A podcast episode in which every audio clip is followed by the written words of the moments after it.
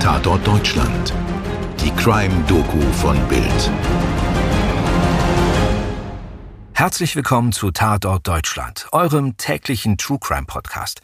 Mein Name ist Mirko Kasimir. Und ich bin Toni Heyer. Mirko, wir haben heute mal wieder eine von diesen Geschichten, oder? Ja, eine von diesen Geschichten ohne Abschluss. Ein ungeklärter Mordfall. Und ich weiß nicht, wie es dir geht, Mirko, aber ich kann mir kaum etwas Schlimmeres vorstellen, als einen geliebten Menschen durch ein Verbrechen zu verlieren. Ich meine, es ist eh schon schlimm, einen geliebten Menschen zu verlieren. Aber das Wissen, einen geliebten Menschen durch ein Verbrechen zu verlieren und immer daran denken zu müssen, dass der Täter noch frei herumläuft, das muss das Schlimmste überhaupt sein. Dass man ihm im Supermarkt begegnen könnte, ohne zu wissen, dass er es ist ohne zu wissen, warum er es getan hat oder ob er es bereut oder einfach sein Leben lebt, als sei nichts gewesen. Ja, da hast du recht, das ist eine absolut furchtbare Vorstellung. Ich meine, auch wenn der Mörder gefasst und verurteilt wird, macht das die Dinge nicht wieder ungeschehen oder in irgendeiner Weise wieder gut, aber man erfährt zumindest etwas über das Wie und Wo und eventuell auch über das Warum, auch wenn die Antworten darauf wahrscheinlich unerträglich sind. Ja, und es ist wichtig für die Angehörigen, dass das Recht sich durchsetzt, dass die Tat Konsequenzen hat und dass dem Täter nicht erlaubt wird, einfach sein Leben fortzusetzen, nachdem er ein anderes zerstört hat. Ja, besonders wichtig natürlich für die Angehörigen, aber auch für die Gesellschaft im Allgemeinen, dass eine Art Gerechtigkeit herrscht. Die Aufklärungsquote für erkannte Morde liegt in Deutschland übrigens bei circa 95 Prozent. Es ist also sehr selten, dass jemand mit so etwas durchkommt. Zum Glück. Aber es kommt vor. Und eine solche Geschichte erzählen wir heute. Die Geschichte von Anja, die nur 16 Jahre alt wurde. Und ihrer Mutter, die bis heute mit der Trauer und der Ungewissheit lebt. Mirko. Es ist der 4. September 1998. Ein Freitag. Aschers Leben feiert. In der Kleinstadt in Sachsen-Anhalt, gelegen am Rande des Harz, begeht man an diesem Wochenende das große Stadtfest. Höhepunkt soll das Feuerwerk am folgenden Samstagabend sein. In der Diskothek Manege feiern etwa 800 Jugendliche ihre eigene Party. Tanzen und flirten, die Welt da draußen vergessen. Eine von ihnen ist die 16-jährige Anja Lengnick. Gegen 21.30 Uhr verlässt Anja die Wohnung ihrer Eltern in einem DDR-Plattenbau und macht sich mit zwei Freundinnen auf den Weg zur Manege. Sie ist eine fröhliche junge Frau, die sich auf eine Nacht voller Spaß und Ausgelassenheit freut.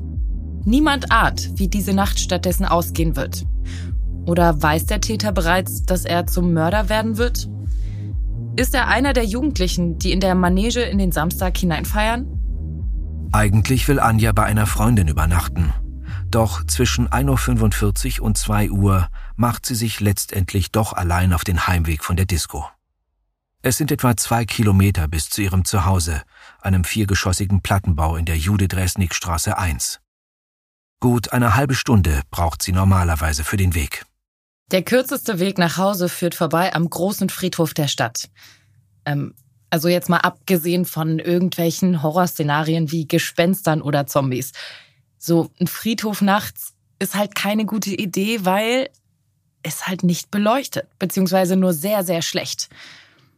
Wir wissen nicht, ob Anja sich auch solche Gedanken gemacht hat. Jedenfalls nimmt sie in dieser Nacht lieber den etwas längeren, belebteren und vermeintlich sichereren Weg über die Bahnhofsstraße, die Herrenbreite und die Güstener Straße. Der Heimweg kann später anhand mehrerer Zeugenaussagen genau rekonstruiert werden. Die meisten Zeugen sehen sie vom Auto aus. Es sind Jugendliche, die zu dieser späten Stunde noch zu einer Disco unterwegs sind oder sich schnell an einer Tankstelle etwas kaufen wollen. Zuletzt wird sie gegen 2.20 Uhr lebend gesehen. Anja ist dann nur noch etwa 300 Meter von zu Hause entfernt. Kurz darauf wird sie angegriffen. Zweimal sticht der Täter von hinten auf Anja ein. Die junge Frau wehrt sich, aber sie hat keine Chance. Die Stiche treffen Niere, Zwerchfell und andere innere Organe. Dann lässt der Täter von ihr ab und flieht. Anja ist da noch am Leben. Sie ist schwer verletzt. Doch sie kämpft. Sie schleppt sich die ganzen 300 Meter bis nach Hause. Bis zum Eingang des Plattenbaus. Sie schafft es, die Schlüssel aus der Hosentasche zu ziehen und versucht, die Tür zu öffnen. Aber in dem Moment verlassen sie die Kräfte. Das ist so unvorstellbar. Schon den Gedanken, wenn man versucht, sich das bildlich vorzustellen, das finde ich kaum auszuhalten. Überleg mal, ihre Eltern und ihre jüngere Schwester, die schlafen oben in ihren Betten in der Wohnung. Und Anja stirbt unten auf der Türschwelle ihres Hauses in diesem Moment. Es ist 3.45 Uhr, als eine Zeitungszustellerin den leblosen Körper von Anja Lengnick findet. Der Notarzt kann zu diesem Zeitpunkt nur noch den Tod feststellen. Anjas Familie erfährt erst Stunden später, gegen 7 Uhr morgens, was passiert ist. Jeder Mord ist schrecklich, keine Frage. Und das Leid der Opfer und der Hinterbliebenen kaum zu fassen, was sie durchmachen. Aber ehrlich, ich komme in diesem Fall nicht darüber hinweg, dass Anja vor ihrem Haus liegt, nur wenige Meter von ihren Liebsten entfernt und auf dieser Türschwelle stirbt. Anjas Mutter quälen diese Gedanken seit beinahe 25 Jahren Tag für Tag. In einem Interview mit Bild sagt sie, Man kann es nicht vergessen. Man sagt sich immer, jetzt wäre sie in dem Alter, wo sie Kinder gehabt hätte. Man wäre vielleicht Oma. Aber es sollte nicht sein.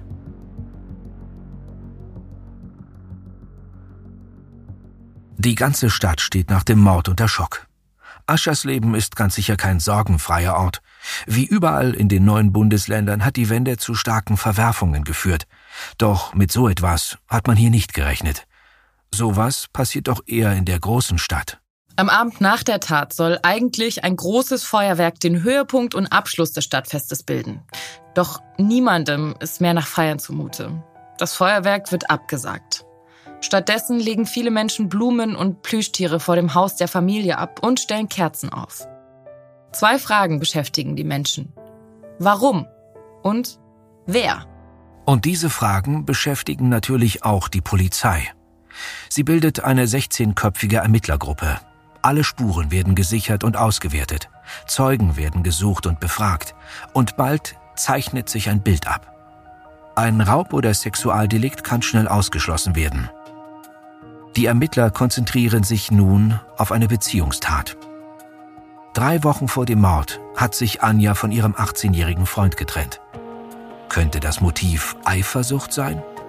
Zeugen sagen aus, dass Anja sich in der Tatnacht in der Diskothek mit ihrem Ex-Freund gestritten hat. Anjas Ex ist in dieser Nacht mit einem gleichaltrigen Freund unterwegs. Später beobachten Mitarbeiter eines Burgerrestaurants in unmittelbarer Nähe des Tatortes auf dem Parkplatz einen roten Kleinwagen mit zwei Personen. Ein Wagen, wie ihn auch Anjas Ex-Freund fährt. Die beiden jungen Männer werden festgenommen. Es gibt Indizien, die gegen sie sprechen, aber handfeste Beweise fehlen. Die Tatwaffe zum Beispiel wurde bis heute nicht gefunden. Die Gerichtsmedizin geht von einem Hirschfänger aus, einem Messer mit einer etwa 20 Zentimeter langen, feststehenden Klinge. Vielleicht hätte man daran Spuren finden können, die den oder die Täter überführen. Aber ohne derartige Beweise müssen die beiden jungen Männer bald wieder freigelassen werden. Anjas Ex-Freund wird nicht angeklagt. Es ist zum Verzweifeln. Alle Spuren, alle Hinweise laufen ins Leere. Immer wieder bitten Polizei und die Familie von Anja um Mithilfe, hoffen, dass sich weitere Zeugen melden, vielleicht Mitwisser, vielleicht sogar der Täter selbst. Kann er mit seiner Tat leben? Kann er einschlafen mit dem Wissen, was er getan hat? Oder kommt er eines Tages an einen Punkt, wo er selbst Frieden will und sein Verbrechen gesteht? Es wird still um den Mord an Anja, trotz aller Bemühungen der Mutter und der Polizei. Der Fall Anja Lengnick wird zum Cold Case. Und dann, am 5. September 2014, auf den Tag genau 16 Jahre nach dem Mord, finden Spaziergänger ein Holzkreuz, genau an der Stelle, an der Anja starb. Auf dem Kreuz stehen Anjas Name, ihr Geburtsdatum und der Tag ihres Todes. Anja wurde 16 Jahre alt. 16 Jahre später taucht das Kreuz auf. Markiert es den Tag, an dem Anja genauso lange tot ist, wie sie lebendig war? Die Ermittlungen geraten wieder in Bewegung. Schnell wird klar, dass das Kreuz weder von Angehörigen noch von Freunden aufgestellt wurde. Aber von wem dann? Der Verdacht liegt nahe, dass es ein Mitwisser war, dessen Gewissen ihn seit 16 Jahren plagt. Der versucht es auf diese Weise zu beruhigen, aber aus welchem Grund auch immer nicht den Mut findet, zur Polizei zu gehen. Oder ist es gar der Täter selbst?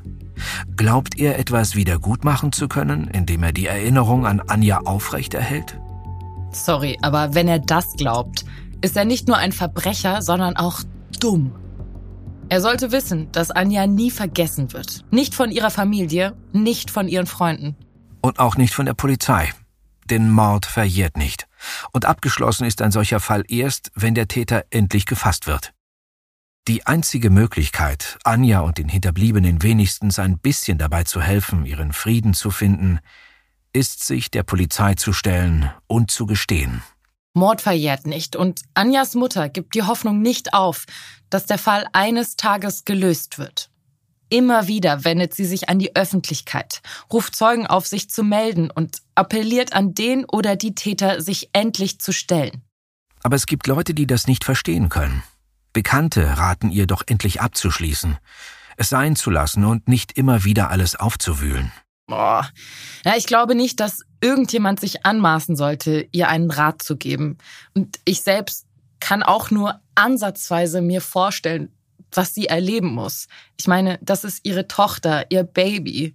Ihr kann niemand sagen, was sie tun sollte und nicht, wie sie mit der Trauer umgeht.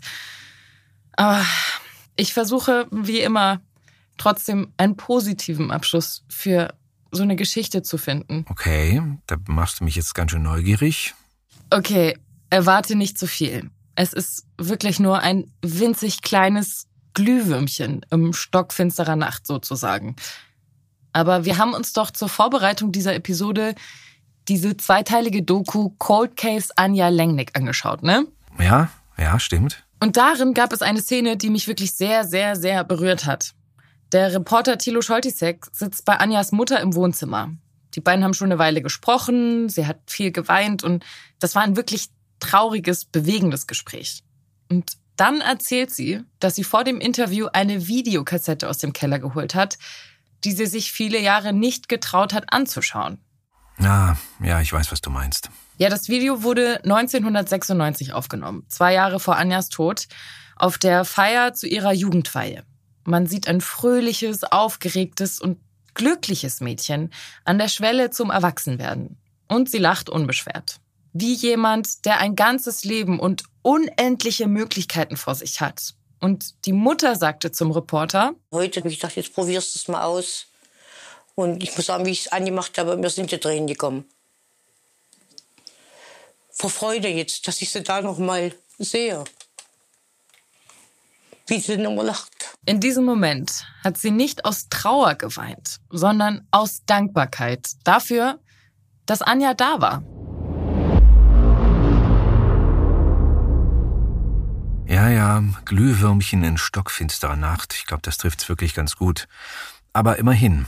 Ich finde, das zeigt Ja? halt auch so ein bisschen, dass sie in ihrer Trauer trotzdem ein, einen kleinen Hoffnungsschimmer gefunden hat, um ansatzweise. Ich glaube nicht, dass der Tod eines Kindes jemals verkraftet werden kann. Das kann ich mir nicht vorstellen, weil das ist dein eigen Fleisch und Blut. Das hast du auch als Mutter, das, das Baby ist in dir angewachsen, du hast es Das auf ist die Welt möglich, gebracht. ja. Mhm. Ähm, aber dass sie zumindest einen winzig kleinen Schritt in Richtung Akzeptanz gefunden hat, das finde ich so schön. Und ich glaube, das ist ganz wertvoll. Ja, ich glaube, wir haben im Prinzip das ich glaube, das Resümee dieser dieser Geschichte ist ja immer, dass man, äh, wenn man die Eltern so in dieser Trauer zurücklässt, ähm, dass die, äh, dass man denen wünscht, dass sie irgendwann damit lernen, umzugehen, weil die werden es nie verkraften können, das funktioniert einfach nicht, aber zumindest lernen, damit zu leben, dass sie ihr Leben so gut es geht weiterleben können. Das kann man den Angehörigen, den Eltern nur wünschen. Das ist, glaube ich, so der wichtigste, der wichtigste Punkt. Und wenn natürlich irgendwann der Mörder gefunden wird, ähm, ja, dann wäre das sozusagen vielleicht das, kann man da von einem Sahnehäubchen sprechen. Ich finde das jetzt vielleicht ein bisschen euphemistisch, aber dann wäre das natürlich vielleicht der Punkt, wo man dann den nächsten Schritt gehen könnte, um die ganze Sache zu verarbeiten. Definitiv, Mirko, da stimme ich dir zu 1000 Prozent zu. Ja, und damit sind wir auch schon wieder am Ende dieser Geschichte, die ja bis heute leider noch nicht geklärt ist und auch nicht wirklich ein richtiges Ende hat. Wir haben diese Geschichte erzählt anhand der erwähnten Doku Cold Case Anja Lengnick von Bild TV sowie von Artikeln der Mitteldeutschen Zeitung und der Volksstimme. Wir bedanken uns ganz herzlich bei euch fürs Zuhören und freuen uns, wenn ihr auch beim nächsten Mal wieder dabei seid. Euer Mirko und eure Toni. Redaktion Stefan Netzeband. Skript und Postproduktion Wakeword Studios. Dir hat diese Folge von Tatort Deutschland gefallen? Du bekommst von True Crime einfach nicht genug. Dann hör jetzt in unsere weiteren Folgen rein. Hier warten mehr als 200 spannende Fälle auf dich, wie das Verschwinden von Rebecca Reusch, der Prozess gegen O.J. Simpson oder die Entführung von Ursula Herrmann. Wir hören uns bei Tatort Deutschland.